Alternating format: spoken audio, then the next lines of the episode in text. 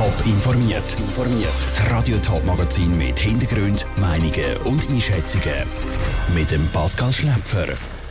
Wie kann das Zürcher Universitätsspital nach all diesen Negativschlagzeilen wieder in ruhige Gewässer zurückfinden? Und wie zufrieden ist der Kanton Zürich mit der Arbeit der Kinder- und Erwachsenenschutzbehörde KESP und dem dazugehörenden Gesetz? Das sind zwei von den Themen im Top informiert.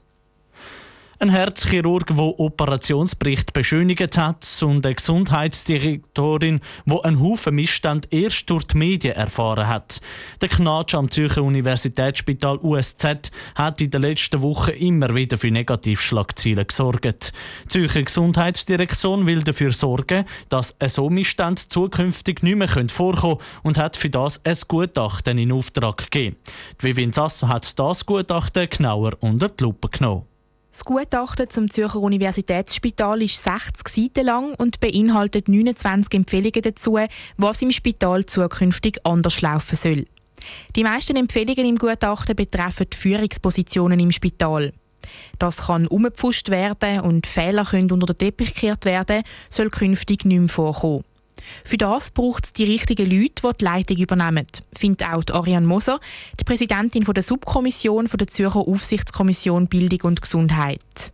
Wir als Subkommission haben uns ja auch Gedanken gemacht und insbesondere alles, was die Klärung der Führungsstruktur betrifft, da sind wir absolut zum gleichen Schluss gekommen. Es braucht klare Zuständigkeiten, klare Verantwortungen. Das wird sicher helfen in Zukunft. Laut dem Gutachten können die Zürcher Gesundheitsdirektorin Nathalie Rickli und der Spitalrat zusammensitzen und versuchen, einen Schlussstrich zu ziehen. Wenn das nicht möglich ist, soll das USZ mit einer neuen Besetzung vom Spitalrat einen Neuanfang wagen. Deren Empfehlung sind drei Mitglieder vom Spitalrat vorgekommen. Sie haben Anfangs Woche ihren Rücktritt bekannt gegeben. In dem Schritt sieht Darian Moser eine grosse Chance für das Universitätsspital. Also das Hauptthema hat sich ja schon erledigt mit dem Rücktritt vom Spitalratspräsident, Vizepräsident und noch aus dem Spitalrat. Ich glaube, das sind die Grundlagen gelegt für eine Zukunft. Bei der Neubesetzung vom Spitalrat soll laut dem Gutachten zukünftig mehr auf Fachkompetenz gesetzt werden und weniger auf die sonstigen Qualitäten von einer Führungsperson.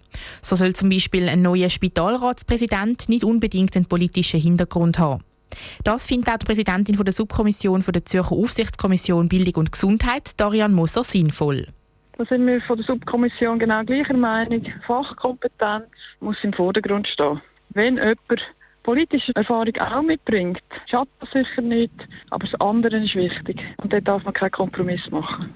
Die Zürcher Gesundheitsdirektion nimmt das Gutachten jetzt genauer unter die Lupe. In den nächsten paar Wochen soll dann entschieden werden, welche konkreten Empfehlungen sollen umgesetzt werden sollen. Vivien Sasso hat berichtet. Nebst den Empfehlungen bezüglich Spitalleitung und Führungspersonen empfiehlt das Gutachten beispielsweise auch, dass ein Krisenkommunikationskonzept ausgeschafft wird.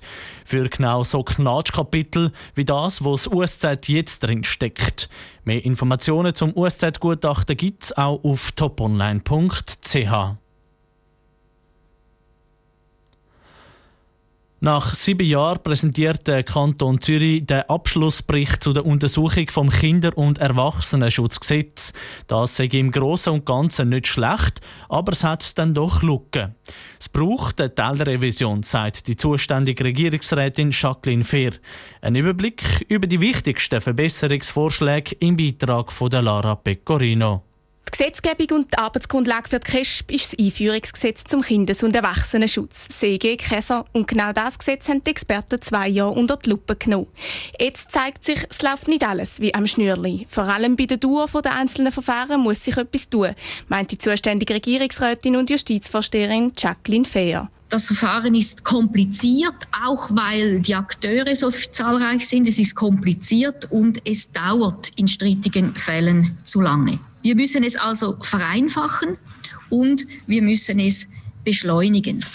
Konkret soll ein eigenes Verfahrensrecht beim Kinder- und Erwachsenenschutz eingeführt werden. Das habe gerade mehrere Vorteile, sagt Jacqueline Fehr weiters. Ein klares, zugeschnittenes Verfahrensrecht ist einerseits eine starke Unterstützung der Arbeit der Behörden, es ist aber auch ein Beitrag zur besseren Verständlichkeit, wie Verfahren überhaupt durchgeführt werden.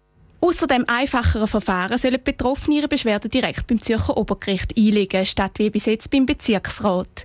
Außerdem wollen die Justizministerin und Fachexperten die Einzelzuständigkeiten der Behördenmitglieder erweitern. Auch das eine Massnahme, um die Strukturen in den komplizierten Verfahren verschlanken und Zeit einsparen. Und außerhalb vom Gesetz soll unter anderem der Austausch und Zusammenarbeit der CRESP-Mitarbeiter gefördert werden. Das, damit die Qualität der einzelnen Betreuungen noch besser werden kann. Der Beitrag von der Lara Pecorino. Die Zürcher Kantonsregierung schlägt also eine Teilrevision von der Gesetzesgebung bei den Kinder- und Erwachsenenschutzgesetz vor. Trotz der Mängel, die heute bekannt worden sind, zeigt sich der Kanton aber insgesamt zufrieden mit der Arbeit der KESP. Wie viel sollen die Chefs von SBB, Swisscom und Co. verdienen? Eine Mehrheit von der Staatspolitischen Kommission im Nationalrat hat sich für eine Lohnobergrenze entschieden. Maximal 1 Million Franken sollen die Chefs der bundesnähen Betrieb überkommen. Was für und gegen den Lohndeckel spricht im Beitrag von Dominik Meyerberg. Es geht zum Beispiel um einen Lohn vom SBB-Chef Vincent Ducrot oder um einen Lohn vom Swisscom-Chef Urs Schäppi. Die Löhne sollen vom Parlament begrenzt werden auf maximal 1 Million Franken pro Jahr, was etwa dem Bruttolohn von einem Bundesratsmitglied entspricht, inklusive Ruhegehalt. Dafür ist der SP-Nationalrat Angelo Barile. Die Unternehmen die gehören am Bund, die gehören am Volk und es ist nicht richtig, wenn die Löhne sich gleich entwickeln wie zum Beispiel in vergleichbaren Unternehmen, die voll in der Privatwirtschaft sind. Mit 20 zu 5 Stimmen ist die vorbereitende Kommission für so einen Lohndeckel. Zu den Gegnern gehört der FDP-Nationalrat Andri Silberschmidt. Es scheint von links bis rechts eine Einigkeit herrschen, dass man da regulierend eingreifen und wir sind irgendwie nur die einzige Partei, die standhaft war und gefunden hat, natürlich gibt es so Lehren, die unschön sind, aber, aber deswegen das Bundesgesetz anpassen, wegen ein paar weniger Menschen, ist unnötig. Extra ein Gesetz für ein paar wenige der Angelo Barile findet ja. Wenn etwas im Grundsatz falsch ist, spielt es keine Rolle, wie viele Leute das machen. Wenn ich es nicht richtig finde, muss ich das verhindern. Der Bundesrat hat im August Stellung genommen zu diesem Geschäft. Er ist dagegen. Eine starre Regelung sei nicht richtig, ist der Bundesrat überzeugt. Das sieht der André Silberschmidt gleich. Das ist auch das Problem, das das Gesetz hat, oder? dass man einfach eine Limite festlegt und alle Unternehmen, die staatsnäher sind, eigentlich in einen Topf hineinwerfen tut. Und ich meine, wenn man es richtig hätte machen, hätte man müssen sagen, man tut für jede Firma irgendeine Limite festlegen, aber das wäre noch absurder gewesen. Also in dem Sinn, äh, das zeigt eigentlich die Schwäche von dem Gesetz. Darum am gescheitsten, wenn wir das bleiben lassen. Noch vor zwei Jahren ist eine Lohnobergrenze von 500'000 Franken im Parlament gescheitert. Dass man jetzt die Grenze bei einer Million festlegt, gebe ja den Unternehmen Spielraum, sagt Angelo Barile. Das heisst nicht, es dürfen alle eine Million verdienen. Das ist wirklich nicht die Idee. Die Idee ist, das ist die oberste Grenze. Die Regel ist eigentlich ein anderes Lohnniveau und da kann man dann sicher auch dem Sorge tragen, wie die verschiedenen Unternehmen auch positioniert sind. Der Zürcher SP-Nationalrat Angelo Barile im Beitrag von Dominik Meyerberg. Mit der Kommissionsmehrheit von 20 zu 5 Stimmen hat der Lohndeckel für die Chefs von SBB, Swisscom und Co. gute Chancen, zum vom Parlament angenommen werden. Top informiert, auch als Podcast. Mehr Informationen gibt es auf toponline.ch.